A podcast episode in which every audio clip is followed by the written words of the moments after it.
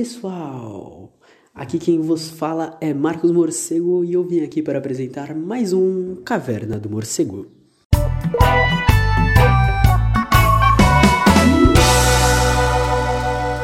E aí pessoal, beleza, beleza? Hoje eu tô aqui para mais um episódio do Caverna do Morcego com um convidado especial. E antes de apresentar ele, queria lembrar vocês de seguirem nas redes sociais, arroba morcego underline, marcos underline. E hoje o papo vai ser sobre meio ambiente, meio a tudo que está acontecendo. Bem-vindo, Matheus. Pode se apresentar. Olá, tudo bem? Meu nome é Matheus Zimmer. Eu sou biólogo, formado recentemente, no começo desse ano. E já ingressei né, no mestrado em ecologia, que é uma das áreas da, estudo da biologia. Bom, e a gente está aqui, como eu falei, para trocar uma ideia sobre a questão do meio ambiente em meio a um governo que Bom, a gente consegue ver os dados e em contrapartida a gente tem uma SECOM, que é um, um órgão governamental, é, divulgando dados falsos e tudo. E como você enxerga assim tudo que está acontecendo, tudo que está repercutindo? Sei que comanda o programa, pode mandar bala. Para iniciar, eu gostaria aqui de citar o artigo 225 do capítulo 6 da Constituição, que diz: Todos têm direito ao meio ambiente ecologicamente equilibrado, bem de uso comum do povo e essencial à sadia qualidade de vida, impondo seu poder público e à coletividade o dever de defendê-lo e preservá-lo para as presentes e futuras gerações. Então, isso já está assegurado pela Constituição brasileira. E os caras vão uh, na direção contrária. Quando a gente vai falar da gestão ambiental no Brasil, gestão entre aspas, né, é bom começar falando sobre o atual ministro do Meio Ambiente, o Ricardo Salles. O grandiosíssimo Ricardo Salles. grandiosíssimo. É, uma coisa que me incomoda muito assim na imprensa, na grande mídia, né? Desde o começo do governo Bolsonaro, eles repetem aquele mantra que ele inventou na cabeça dele, que dizia que o time ministerial seria todo feito com baseado em critérios técnicos, não sei o quê. Só que quando tu vai ver o ministro do meio ambiente, o que, que tem de técnico nesse cara? O cara é formado em direito, não vou nem dizer uh, que é advogado, né? Deve ter algum código de ética na profissão que não deixaria esse cara ser advogado. então, o que, que é.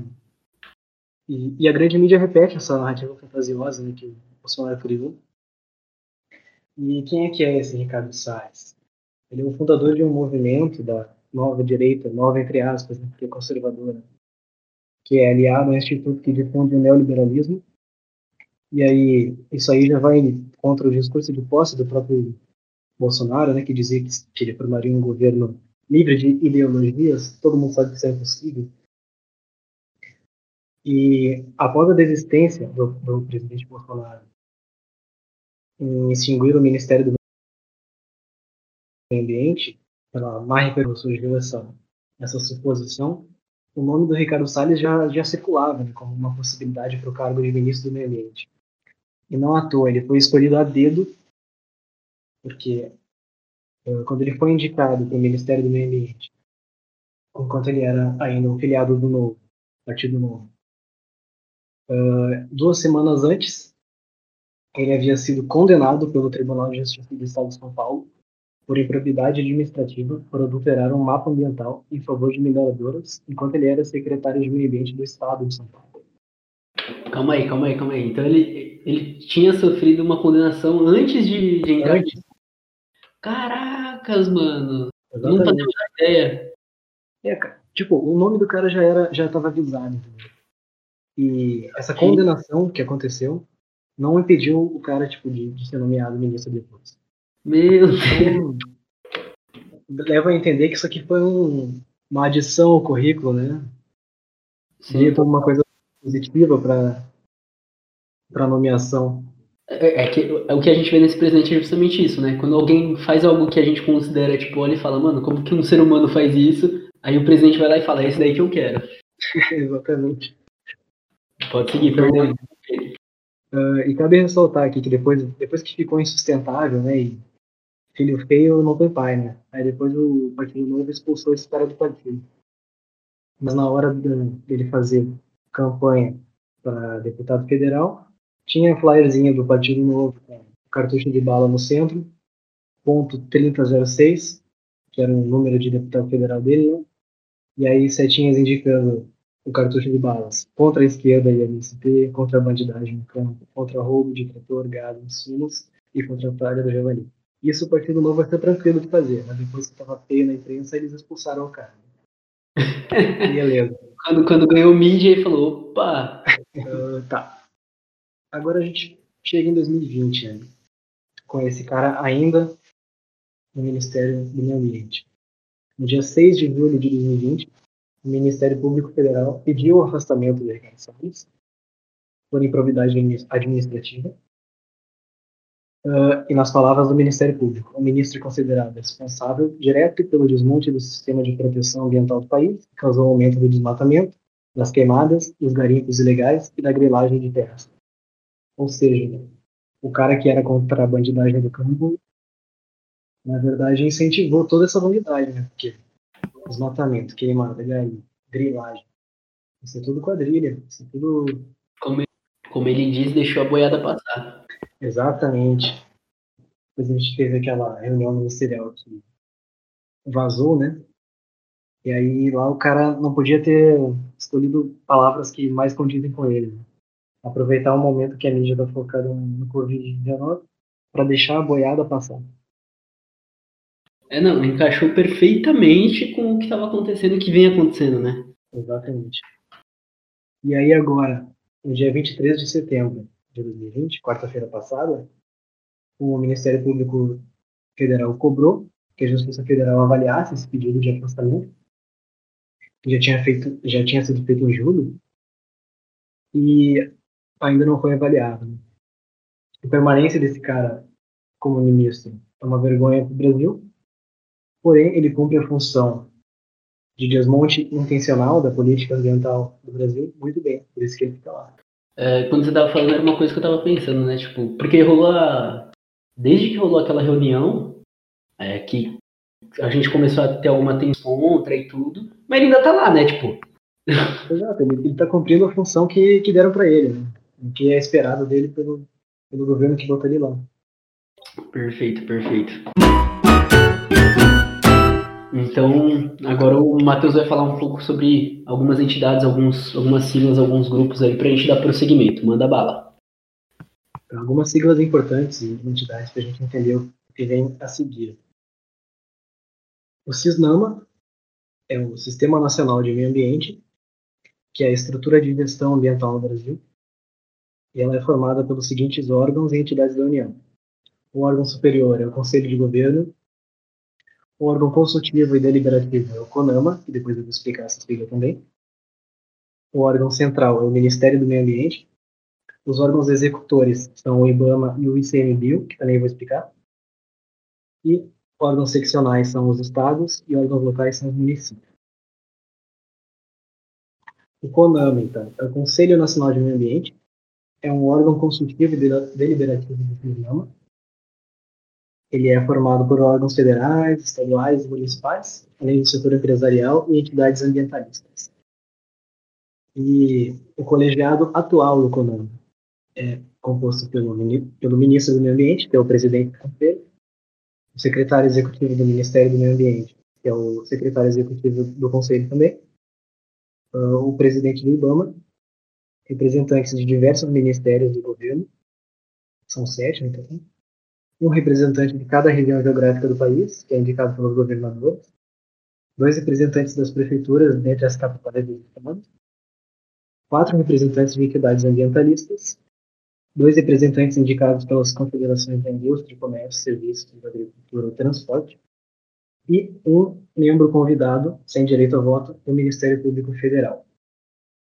Acontece que esse colegiado atual do CONAMA é completamente desfigurado.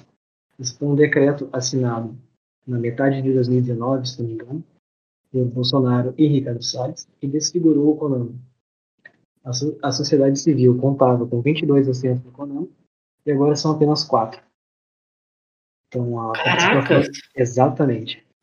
Destruiu totalmente o, o acesso. A participação de ONGs caiu em 22%. Uh, não, peraí. A participação de ONGs caiu de 22% do conselho para 18% do total. E esses assentos agora passam a ser distribuídos entre entidades interessadas, esses quatro que sobraram. Antes disso, era feita uma eleição para definir os integrantes daqueles 22 assentos. É, não, é tudo, tudo que é que é mais popular, o que pertence a um grupo, principalmente relacionado ao meio ambiente, o Bolsonaro vem vetando, né? Ele vem tirando. Vem tirando essa, essa participação. E aí a, a presença do próprio governo federal aumentou. Agora são nove cadeiras para os representantes do governo. Então são aqueles sete ministros mais, mais o ministro do meio ambiente e o secretário do Ministério do Meio Ambiente. Isso representa 41% do total, contra 29% que era antes né, da desfiguração. E foram excluídos do CONAMA, por esse, por esse decreto assinado pelo Bolsonaro e pelo Ricardo Salles, a Comissão de Meio Ambiente da Câmara dos Deputados, o Instituto Chico Mendes de Conservação da Biodiversidade, né, o ICMBio, os caras excluíram o ICMBio do CONAMA. Como assim, tipo, eu, eu tenho acesso a algumas coisas básicas, assim, que eu vejo geralmente tudo, e, e já era desolador, né? Tudo que estava sendo feito. E aí você falando, eu falo, vou, é, pior, mano, meu Deus! É horrível, não, é horrível. E não parou, não acabou, né? Além disso, a Agência Nacional de Águas... aqui no, no podcast. a Agência Nacional de Águas também foi excluída. E os Ministérios Públicos Federal e Estadual, estaduais, né? também foram excluídos. Só o MPF ficou ali com um convidado, só que o, o cara não tem direito a voto no conselho. Então, antes o colegiado contava com 96 conselheiros, entre membros de entidades públicas e ONGs, e agora são só 23. Meu Deus! Destruiu, não, é tipo. Destruiu, destruiu é, é, quando a gente pensa assim, em diversos aspectos do governo, vai ser um grande processo para conseguir reconstruir tudo, né? Isso. Nossa, é um retrocesso assim, de décadas de construção do próprio IBAMA, do civil. Vou falar agora sobre o IBAMA. Vamos falar sobre IBAMA, o grande IBAMA. O IBAMA é um Instituto Brasileiro de Meio Ambiente e dos Recursos Naturais Renováveis. Ele foi criado em 1989 com a junção de vários órgãos que já existiam no nível federal ele é uma autarquia vinculada ao Ministério do Meio Ambiente. A autarquia significa que ele tem uh, autodeterminação, né, gerência sobre ele mesmo. E ele é responsável pela execução da política ambiental. E ele é responsável pela execução de, da Política Nacional do Meio Ambiente, o PNMA, estabelecida pela Lei 6.938 de 81, uh, eh, sendo responsável pela fiscalização e monitoramento ambiental visando o controle da qualidade ambiental, autorização do, de uso dos recursos naturais, como flora, fauna, água, solo, etc., além da atribuição ao nível federal de conceder ou não licenciamento ambiental de determinados empreendimentos, principalmente os de grande porte, né, como hidrelétricas, por exemplo. Uma coisa que dá para salientar é que já em 2019 o IBAMA teve o menor número de autuações ambientais em duas décadas, mais de 20 anos. Caraca, mano. No primeiro ano do governo Bolsonaro, os caras já tiveram um menor número de atuações ambientais. Desde o começo já estava sendo atacado desse jeito, né? É. Agora, o ICMBio, que é o Instituto Chico Mendes de Conservação da Biodiversidade. Ele foi criado em 2007. É uma, também é uma autarquia vinculada ao Ministério do Meio Ambiente. Uh, ele foi criado para ser um órgão específico de gestão de unidades de conservação federais. Isso antes era atribuição do IBAMA, só que o IBAMA já faz muita coisa, então uh, é necessário criar o ICMBio para gestão específica das unidades de conservação federais. E, e aí eles são responsáveis pela administração das áreas das áreas protegidas pela federação isso compõe quase 9% do território brasileiro. E também são responsáveis pela realização de pesquisas no interior dessas unidades de conservação, e to toda a gestão associada. Hum, total. Então eles ficam mais nessa área aí de meio que suporte. É, isso fica, eles, o IBAMA não tem mais atribuição agora de cuidar da unidade de conservação, ele auxilia só o, o ICMBio quando é necessário. Hum, Essa gestão é de responsabilidade do ICMBio. Pode crer, pode crer. A última sigla é o SNUC, que é o Sistema Nacional de Unidades de Conservação da Natureza, que é, ele compreende o conjunto de unidades de conservação de todas as esferas, né, federais, estaduais e municipais. E aí, tanto o ICMBio quanto o IBAMA tem atribuição de, de executar o SNUC. E o que, que são as, as unidades de conservação? Né? São áreas naturais passíveis de proteção por suas características especiais. São espaços territoriais e seus recursos ambientais, incluindo água jurisdicional, com características naturais relevantes, legalmente instituídos pelo poder público, com objetivos de conservação e limites definidos sob especial de administração, ao qual se aplicam garantias uh, adequadas de proteção da lei. Então, são no total 12 categorias de unidades de conservação, cujos objetivos específicos variam quanto à forma de proteção e os usos permitidos no interior dela. Dois grandes grupos, que são as unidades de conservação e de proteção integral, são aquelas que precisam de maiores cuidados pela fragilidade e particularidades, e as unidades de conservação de uso sustentável, que são aquelas que permitem no seu interior o uso de diversas formas dos seus recursos de forma sustentável.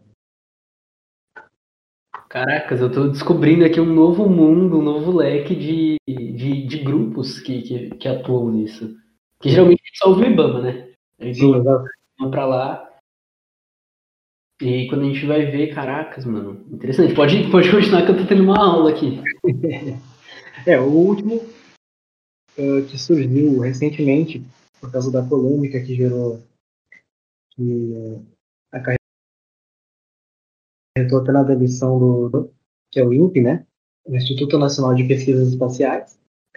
Ele foi criado em 1961 com o objetivo de capacitar o país em pesquisas em tecnologias espaciais isso aí foi num dos uma das poucas bolas dentro do Gênio Quadros, né? No conceito de Guerra Fria.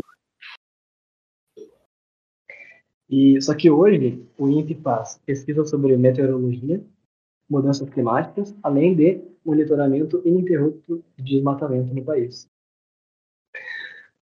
O INPE criou em 2004 o sistema DTA, que tinha 240 metros de precisão, mas depois ele criou o sistema DTD, em 2014, que identifica e mapeia em tempo real o desmatamento e demais operações na cobertura florestal com 50 metros de precisão. É uma precisão absurda, assim. E recentemente a gente vê uh, cientistas divulgando dados, que é o que eles fazem, sendo exonerados dos seus cargos em órgãos públicos por falarem a verdade. Meu, isso que eu ia. Eu tava aqui em mente quando estava construindo essa, essa questão. Porque eu, foi no começo desse ano, né, que aconteceu com. Acho que foi o presidente do INPE mesmo, que, que foi. Isso, o Ricardo Galvão. E eu fiquei tipo, calma aí, ele só divulgou a informação. E tipo, você não pode divulgar mais informação que você é contra o governo. Pô, mano, mas aí fica difícil, né? E... Foi em agosto de 2019 que ele foi exonerado. Agosto de 2019, foi ano passado. É. Mas é isso, né, cara? Ao invés de, de atuar para corrigir o problema que os caras estão reportando, eles vão lá e exoneram e tentam esvaziar o órgão para parar de divulgar os dados, sabe? Não e sentido. Utilizam, da, por exemplo, o órgão da SECOM para divulgar um dado que é errado. Sim. É, recentemente saiu aquela notícia que o Ministério da Defesa estava contratando um satélite estrangeiro aí por milhões de reais para criar um sistema paralelo que fosse controlado pelo Ministério da Defesa, ou seja, o governo teria controle da narrativa e um claro incentivo de esvaziar o INPE e a importância do INPE. Né? É, eles querem destruir de qualquer jeito. Caracas, mano. É, é bizarro, assim, ver o governo, né, que é, tomando, tomando conta da narrativa, do, tomando conta da, da, de tudo, né? Colocando tudo como se fosse fake news, como se quisessem simplesmente atacar o governo e tomando todo, todo o poder, concentrando tudo em torno de si, né? Legal.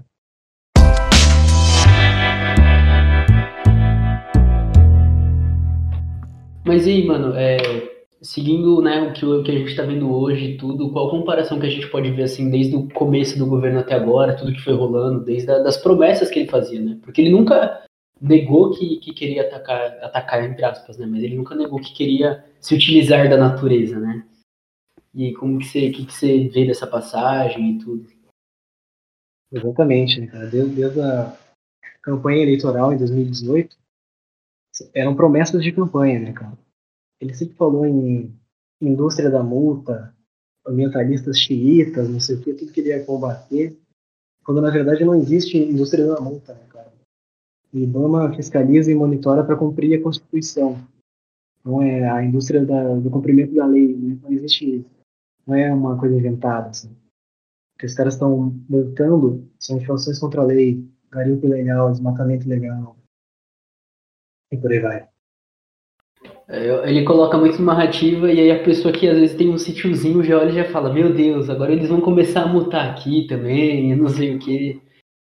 O cara foi esperto nessa construção de narrativa, né? Sim, ele, ele captura muita gente, né, com tipo de, de discurso.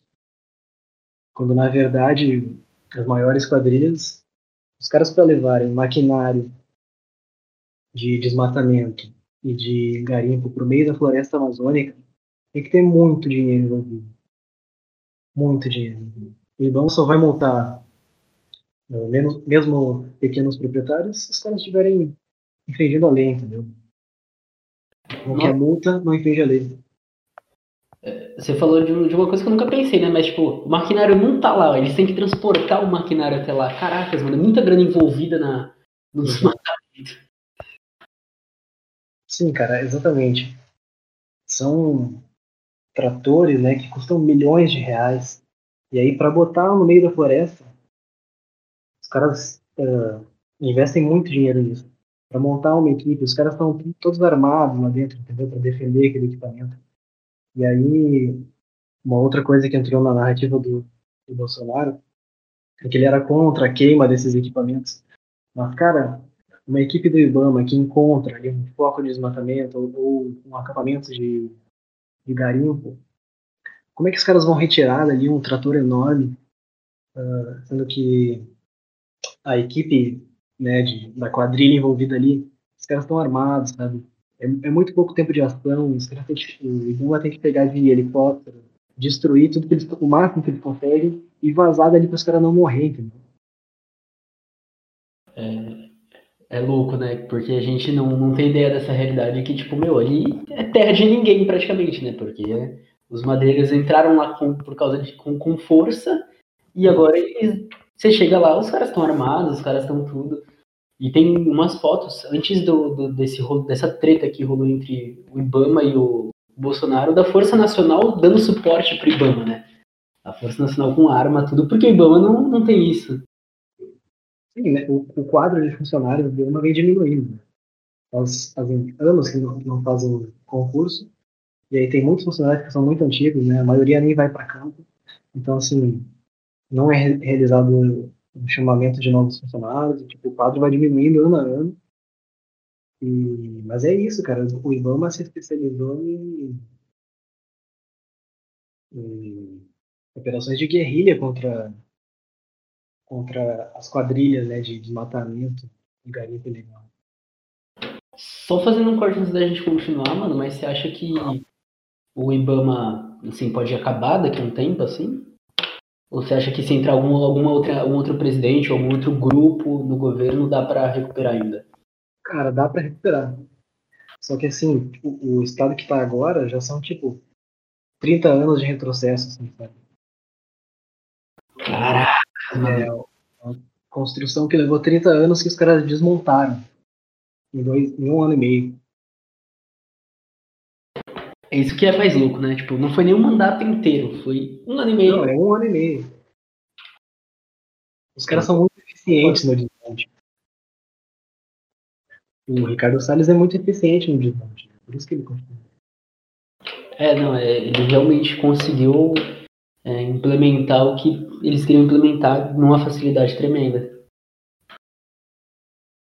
E agora retornando assim, teve uma série de ações do próprio Ricardo Salles desde o começo de 2019 que foram tirando as, as cabeças né, do, do IBAMA e do CMB dos seus cargos de diretoria e tal, e foram todos sendo substituídos por coronéis da Polícia Militar, outros militares, assim, pessoas com experiência em, em é, gestão ambiental nos seus estados, nos seus estados de origem até, porém os caras não entendem nada de Amazônia.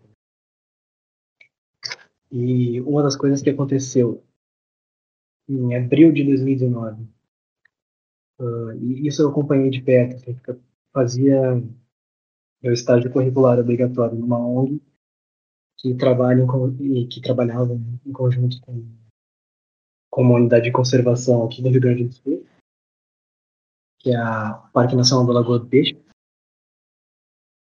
E estava marcada uma visita do Ricardo Salles para essa unidade de conservação, né, Parque Nacional da Lagoa do Peixe. E os servidores do ICMBio fizeram toda uma recepção do ministro, os caras tinham até criado uma trilha para o ministro inaugurar, só que a chegada do ministro foi muito rápida, ele praticamente não passou uh, tempo na, na sede do, do, parque, porque ele tinha já um encontro marcado, né? um comício com pecuaristas e, e gente do agronegócio da região que tem o interesse do, do rebaixamento né, do Parque Nacional Lagoa do Peixe, porque é, é uma unidade de conservação de proteção integral e existe ali a intenção de criar gado no interior, plantar arroz, também existe especulação imobiliária. Então é, é com esses caras que o ministro estava preocupado em conversar. E aí ele arrastou o presidente na época do ICMBio para essa reunião e lá ele fez uma, uma humilhação pública assim aos, aos servidores do ICMBio, causando muito constrangimento ao presidente, que era o único que estava lá, o único que foi convidado. Ele não convidou nenhum dos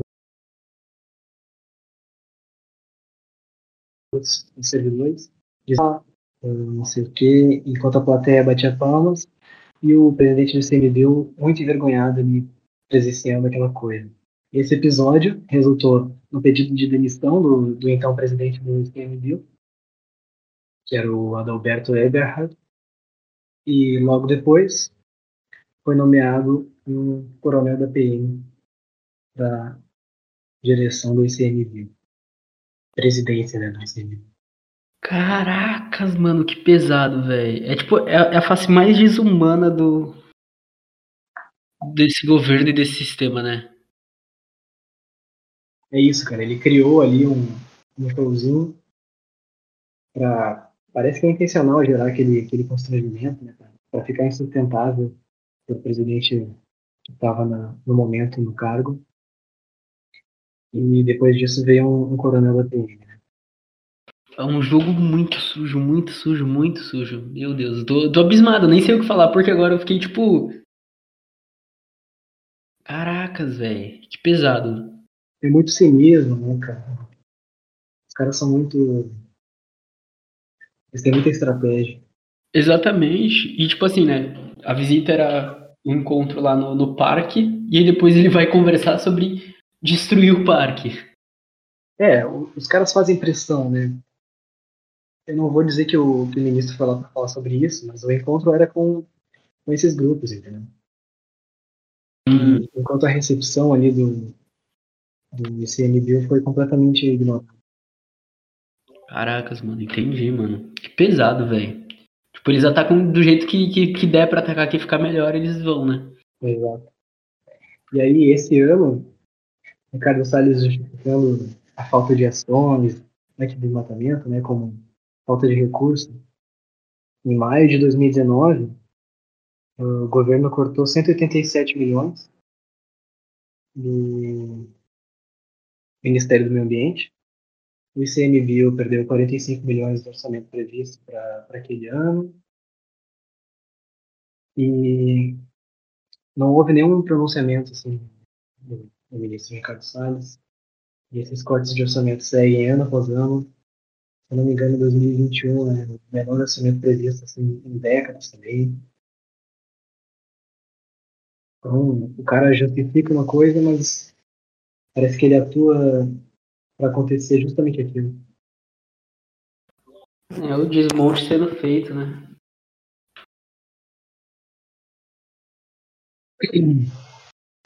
Aí, em maio de 2019 também, teve uma reunião de oito ex-ministros do meio ambiente, que eles se reuniram na Universidade de São Paulo para assinar um documento que afirmava que a governança socioambiental do Brasil está sendo desmontada em uma afronta à Constituição. E aí assinaram Rubens Recupero, Gustavo Krause, José Carlos Carvalho, Mariana Silva, Carlos Mink, Isabela Teixeira, José Sarney Filho e Edson Duarte. Todos eles uh, ex-ministros do Meio Ambiente do Brasil. Com seus próprios uh, ministros que ocuparam o cargo antes dele. Estão reconhecendo que o cara está fazendo tudo errado. Como é que como é que eles conseguem criar uma narrativa de que de que está tudo certo? É uma, uma coisa que eu não consigo entender. Assim. É, não, tipo, é, é bizarro, porque é, não só para a questão do meio ambiente, mas para a questão de educação, para a questão de saúde, você tem grandes nomes, grandes pessoas que já trabalharam na, na, na mesma posição e simplesmente eles constroem uma narrativa totalmente distópica da realidade, totalmente bizarra, e levam essa narrativa e dane-se. E a mídia não faz contraponto, né? A gente tem diversos grupos que acabam ajudando isso, mas, tipo, é, é, é louco como eles distorcem totalmente. Exato.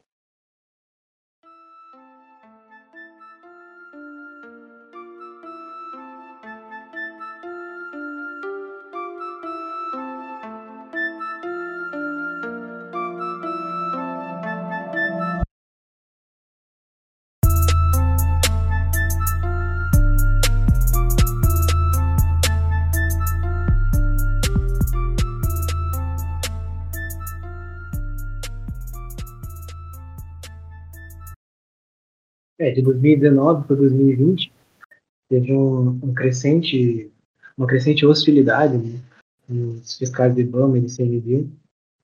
Teve até uma notícia que um fiscal do IBAMA foi agredido com uma garrafada na cabeça no, no Pará. E esse tipo de coisa começa a tornar inviável, né? Porque os caras estão correndo risco de vida. Porque é uma narrativa que, que criou e incentivou que essas quadrilhas agissem até de forma violenta, entendeu? Contra os caras que estão querendo cumprir a Constituição. Não, é. Se tornou, né? Tipo, antes era um trabalho que pô, você tinha até certa proteção e agora você trabalha realmente ali na, na cara do, do medo, né? Na cara do perigo. Uhum. Bom, 2019 ficou marcado pelos recordes de desmatamentos na Amazônia. Em 2020 agora, a gente tem também uh, números expressivos de desmatamento na Amazônia, causa que se tornou notícia, né? Novidade, foram as queimadas no Pantanal. Pantanal está em chamas. Exato. E aí, assim, a bioma. Ah, e aí, assim, a Amazônia é um bioma que representa mais da metade das florestas tropicais remanescentes em e tem uma importância extrema, assim, para o país inteiro, porque tudo que acontece na Amazônia vai interferir diretamente no regime de defesa do país. Então, o calor equatorial que evapora água do oceano faz esse vapor chegar sobre a Amazônia.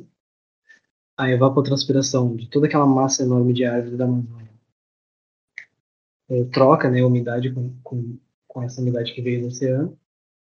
E aí, correntes de ar jogam toda essa umidade para baixo. Isso bate na Cordilheira dos Andes e desce para irrigar o sul e sudeste do Brasil. Então, se tu desmata a Amazônia, tu está condenando sul e sudeste do Brasil a uma desertificação. Né?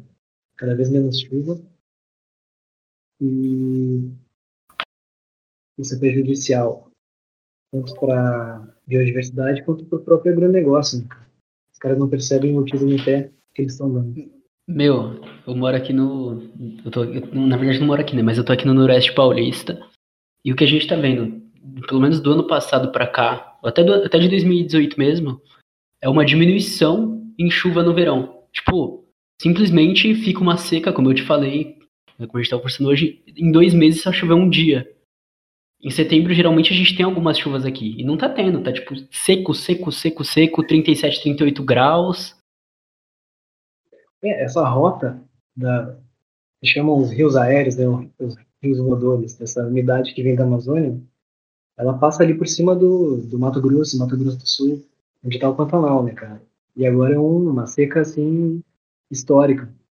Tanto é que as queimadas perderam tanto controle por causa disso. E aí, o que, que é o Pantanal?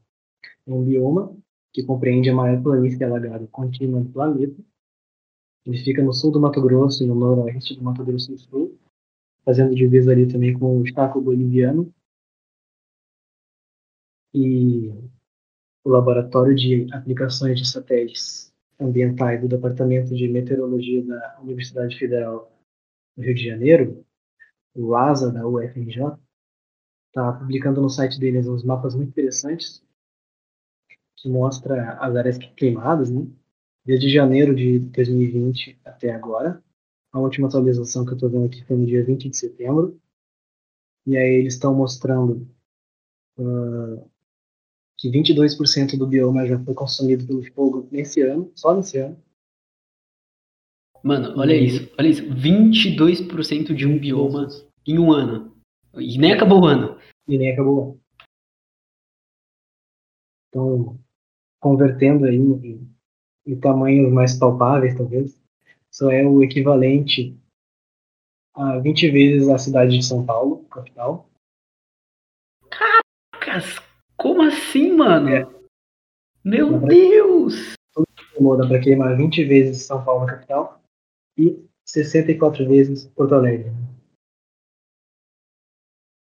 é muita coisa. É uma área tremenda, né? Uma enorme, matando biodiversidade total, né? Exato. E o que dá para perceber é que muitas unidades de conservação e também terras indígenas foram quase completamente consumidas. Por exemplo, o Parque Estadual de Encontro das Águas, que é a maior concentração de onças pintadas do mundo, teve 85% da sua área queimada nesse ano. Mano, é, eu tava até vendo um pessoal, né? Porque a gente fala muito de necropolítica quando a gente tá pensando em sociedade e tudo. E o pessoal falando que é justamente uma política de necropolítica, só que voltada pro meio ambiente. É uma Exatamente. questão de. Pô, quando você pega os grupos indígenas que sobrevivem, são retirados do lugar. Os que ficam, eles deixam a queimada e, tipo, não vão tentar ajudar a retirar, a apagar o fogo, a impedir o fogo de avançar. É, é necropolítica direta próprios povos indígenas sofrem diretamente com isso. E os impactos indiretos também recaem sobre toda a sociedade brasileira. Essas queimadas.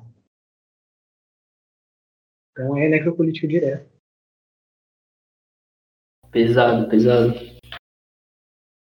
Aí, a maior parte da, do Pantanal em 2020 queimou em julho, agosto e setembro, sendo que em 17 de julho Uh, as queimadas estavam proibidas em todo o território nacional por 120 dias.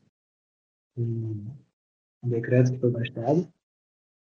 E aí as perícias já apontam que os incêndios no Pantanal foram provocados por ação humana de forma intencional muitas unidades de conservação e, reservas indígenas foram atingidas, sendo que o fogo veio de fora delas, então parece, parece que uma coisa intencional, assim, visando atacar esses alvos.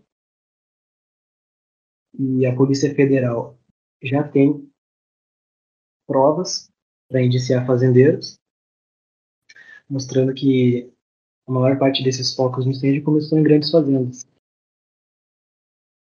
Mano, que pesado.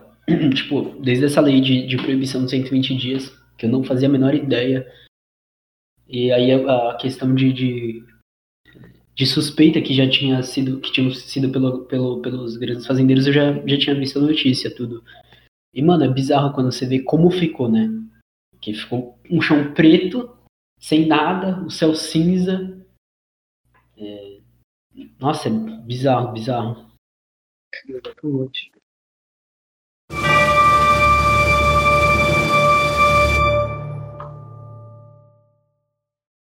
Uma coisa que é importante ressaltar que eu acho que até o final do mandato vai ficar insustentável o ministro Ricardo Salles continuar seu cargo. Né? Só que essa lógica deturpada sobre o meio ambiente, sobre a Amazônia, eh, não é exclusiva dele, né, cara? Ele só cumpriu o papel dele muito bem. São uma visão de governo mesmo, uma herança da ditadura militar que chamava a Amazônia de Inferno Verde, como se fosse um obstáculo a ser vencido em nome do progresso, entre aspas. Então eles viam a, a Amazônia como um depósito de riquezas a serem extraídas. Como o, o Bolsonaro demonstrou muito bem conversando com Al Gore naquele documentário, não sei se chegou a ver a cena, eu vi que parece cena de The Office do, do da exatamente, série. Exatamente, ridículo, patético. Paul Gore é um, é um ambientalista. Bolsonaro não faz ideia. Foi lá conversar com ele sobre. Gostaria de explorar a Amazônia com os Estados Unidos. Mano, que bizarro. Ridículo que ele passou. e assim, isso é um, é um utilitarismo burro, porque é muito imediatista. Os caras só entendem a linguagem do utilitarismo então, é muito fácil perceber que a floresta tem muito mais valor de pé, porque boa parte da biodiversidade ainda é desconhecida. E, por exemplo, existem muitos medicamentos que pode extrair diretamente, né? Não sei se você já ouviu falar do captopril. Nunca ouvi falar. Então, é um remédio para pressão que foi isolado de uma substância do veneno de jaracas. Caracas, mano. É, é, querendo ou não, quando a gente olha para a biodiversidade, para tudo que tem, a gente pode retirar tanta coisa de lá que a gente não tá retirando, né? É, essa é a linguagem que os caras entendem. É, mas a biodiversidade tem um valor próprio, um valor intrínseco. E, além disso, a floresta em pé gera serviços ambientais, como polinização, que é fundamental para a agricultura. Também os rios voadores que eu citei antes, por exemplo, da Amazônia, que é fundamental para a agropecuária do sul e sudeste do Brasil. Então, assim, derrubando floresta, tu vai ter um, um campo para plantar soja, criar gado. Na Amazônia, no curto prazo, vai um lucro a longo prazo vai condenar uma parte do Brasil à desertificação. Entendeu? Não faz o menor sentido. Entendi, mano, entendi. E assim, é... Uh, como posso. Como é que eu tô pensando na, na, pergunta? Eu tava com a pergunta na mente, a pergunta fugiu. E assim, mano, você sabe de, de algum, algum grupo, alguma organização, algum, alguém que tá fazendo, tipo, que tá arrecadando vaquinha para lutar contra isso, ou que tá chamando gente, alguma coisa assim. Porque até para eu postar no Twitter, quando eu posto, eu faço uma threadzinha do que a gente comentou, tudo, eu coloco as vaquinhas, tudo. Uhum. Posso indicar o SOS Pantanal, que eu tenho Perfeito. acompanhado no Instagram deles. Estou olhando na seção do, do, Instagram TV deles ali. Quase semanalmente eles fazem atualizações, né? Indicando onde é que eles estão destinando os fundos que eles recebem, se está precisando ou não de voluntários. Então ele está fazendo um trabalho bem legal, assim, de atualizações dos dados em praticamente tempo real, assim. Da hora, mano. Perfeito, perfeito. E quer, quer puxar mais algum outro? Quer algum tema? Alguma... Tem uma coisa que vai acontecer amanhã. Que poderia citar. É, o arroba é seu espantanome. Perfeito, perfeito. Uh, então.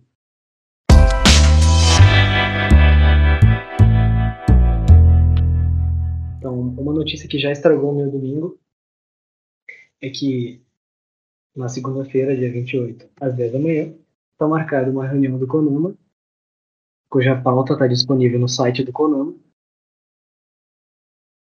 E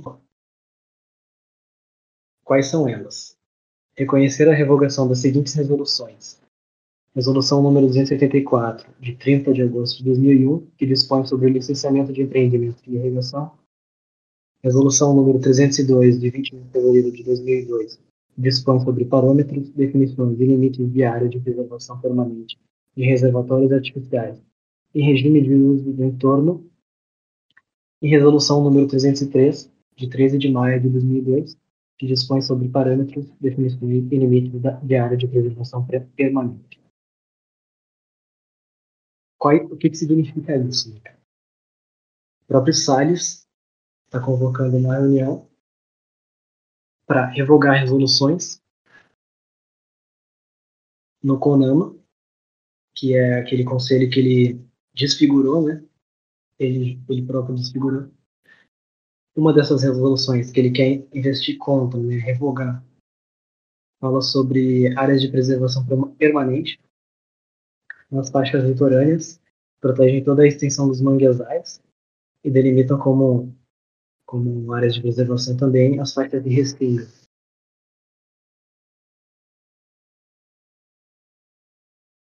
Manguezais e restingas são ecossistemas. Além disso, ele quer revogar uma resolução que determina que reservatórios artificiais mantêm uma faixa mínima de 30 metros do seu redor como área de preservação permanente. Isso pode colocar em risco a segurança das áreas e também a qualidade das próprias águas. Além disso, ele quer revogar a resolução que padroniza empreendimentos de irrigação para fins de licenciamento ambiental e que atualmente prioriza projetos que incorporem equipamentos e métodos de irrigação mais eficientes em relação ao menor consumo de água e de energia.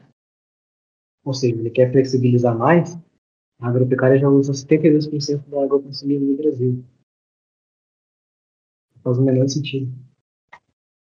Caracas, mano, tipo, é, quando a gente acha que ele já tacou tudo que tinha possível, eles avançam mais.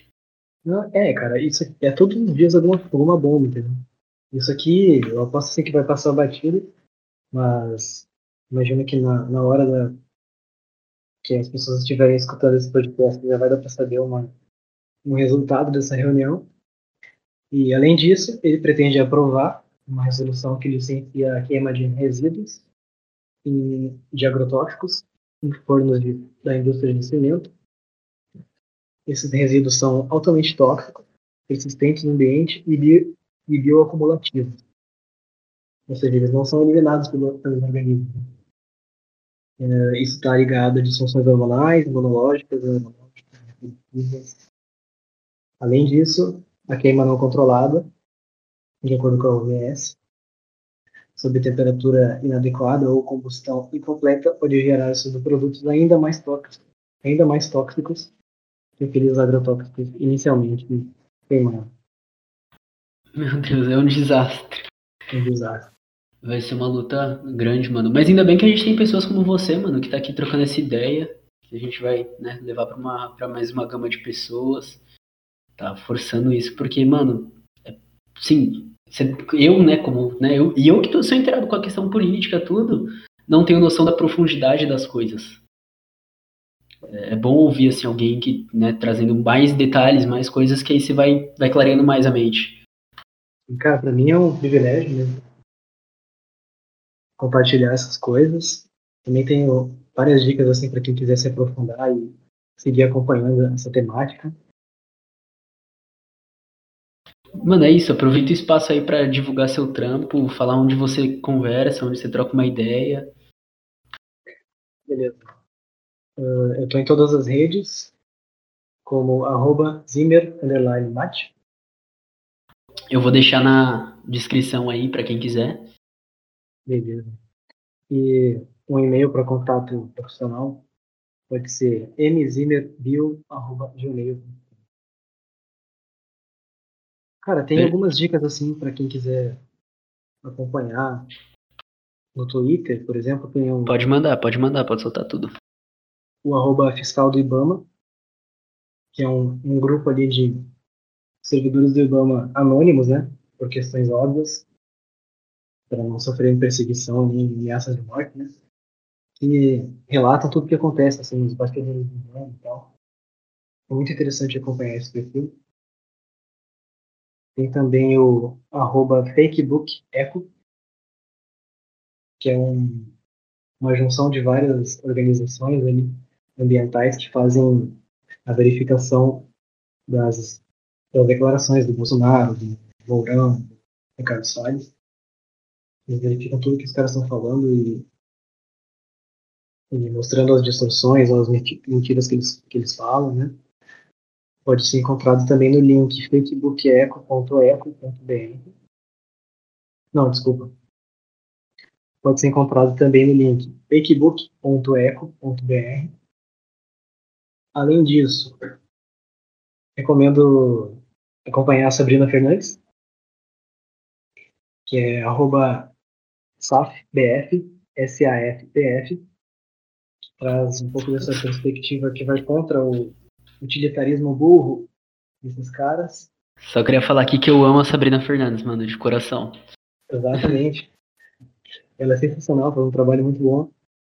Né? E ela é ecossocialista e faz assim, divulgação científica de altíssimo grau.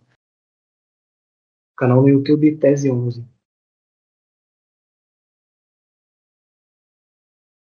Uh, dicas para acompanhar notícias, conceitos e definições que às vezes parecem complexos.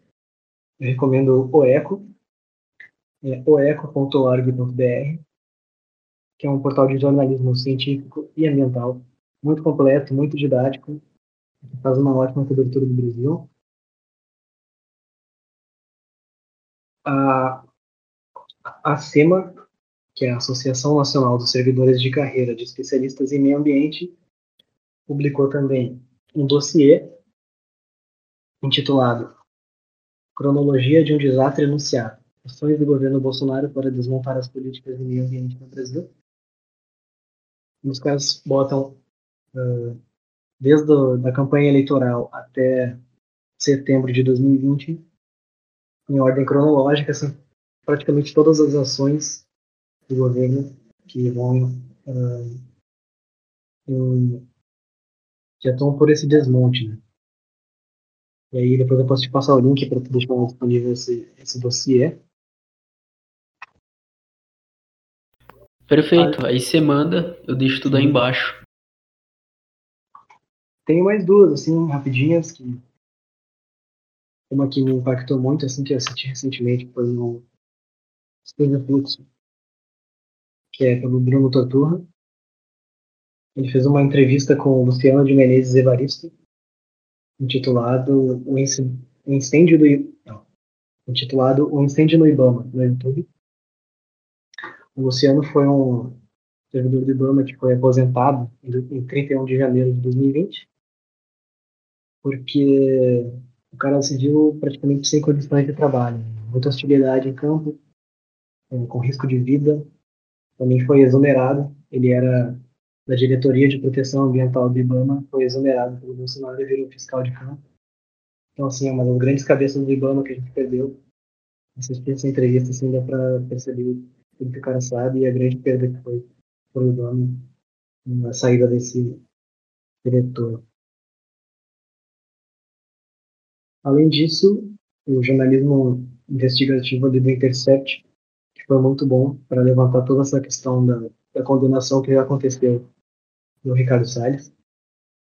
Tem uma notícia intitulada Ministro do Arremedo como Ricardo Salles adulterou o mapa ambiental para beneficiar mineradores.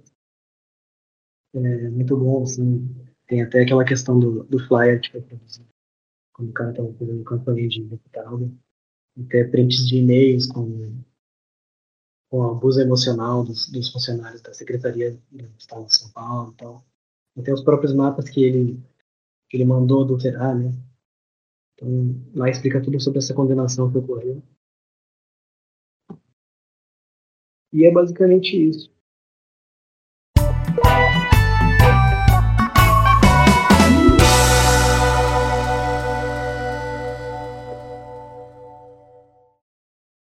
Cara, eu agradeço muito a sua presença, agradeço também pelas indicações e, meu, porque, querendo ou não, a gente faz parte da, da natureza, a gente tem que trabalhar em conjunto com ela, né? E é muito importante a gente ter pessoas esclarecendo isso, mano. Então, agradeço muito a sua presença aqui. Vou deixar as suas redes sociais aqui na, aí embaixo. Também vou deixar as indicações, algumas indicações que você mandou também. Beleza, eu que agradeço a oportunidade. Muito bom estar aqui compartilhando isso. E por vezes, né, essa cobertura do, do meio ambiente acaba sendo, como é que eu posso dizer, subvalorizada na grande mídia, mas é isso, cara, não existe vida, não existe vida sem natureza. É isso. Perfeito. Então, galera, você que chegou até aqui, obrigado por ter assistido, ouvido, obrigado por estar aqui com a gente. E não esquece de divulgar para todo mundo, mandar para geral, o meio ambiente é importante, a gente tem que saber como cuidar dele, como conviver com ele, pá.